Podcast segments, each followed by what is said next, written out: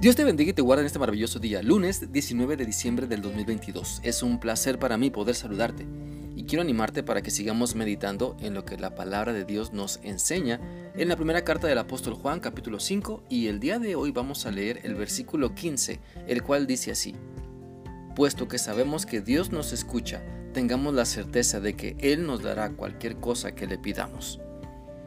Este pasaje es una invitación a tener certeza en lo que Dios nos dice y Él nos dice que nos escucha. Él atiende nuestra necesidad cuando clamamos a Él para que se realice su voluntad en nuestra vida. La Biblia dice también en Hebreos 4:16 lo siguiente, entonces acerquémonos con confianza al trono de Dios, que es generoso. Allí recibiremos su compasión y su bondad para ayudarnos cuando lo necesitamos podemos acercarnos con confianza a Dios para expresarle lo que hay en nuestro corazón, lo que sentimos, lo que pensamos, nuestros planes y anhelos, lo que nos inquieta o preocupa, las enfermedades que padecemos o que otros tienen. También podemos acercarnos a Él para expresarle lo que nos alegra, lo que nos llena de gozo y motiva para seguir creyendo en Él. Debemos entender que Dios no cierra sus oídos, al contrario, Dios quiere que clamemos a Él. Dios quiere que creamos, que confiemos y que nos dirijamos a Él en oración, abriendo nuestro corazón para expresar lo que nos da gozo o lo que nos entristece, para expresar lo que nos preocupa o lo que nos permitió vencer y salir adelante. Dios quiere que tengamos la confianza de ir a Él para platicarle absolutamente todo lo que pasa en nuestra vida.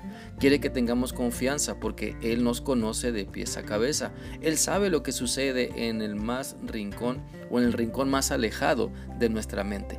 Sabe con lo que batallamos y sabe los aciertos que tenemos. Sabe lo que no entendemos, pero también sabe lo que rechazamos deliberadamente.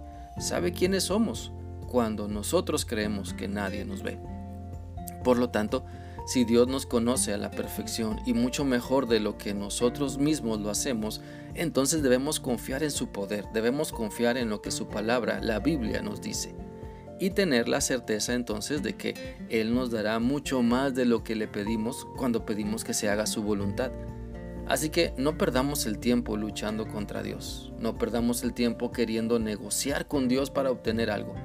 Lo mejor que podemos hacer para aprovechar la vida y disfrutar el tiempo que Él nos da es pedir que se haga su voluntad en nuestra vida, porque su voluntad siempre rebasará nuestras expectativas, su voluntad siempre será mucho mejor que los planes nuestros, su voluntad siempre nos lleva a la plenitud de vida y nuestra voluntad muchas veces solo nos mete en problemas por causa de nuestra inmadurez. Aprendamos a pedir a Dios que se haga su voluntad aprendamos a pedirle no lo que nosotros pensamos que es lo mejor, sino aprendamos a pedirle lo que verdaderamente necesitamos, porque cuando nuestra voluntad se humilla ante su grandeza, entonces entendemos y aprendemos a pedirle a Dios cosas significativas. Aprendemos a pedir a favor de otros y no solo para satisfacer nuestro ego. Aprendemos a pedir que nos lleve a la madurez y no solo a la diversión. Aprendamos a pedir que nos enseñe a amar y no solo a ganar dinero. Aprendemos a pedir que nos ayude a perdonar y no caer en la mentira de que el tiempo sana.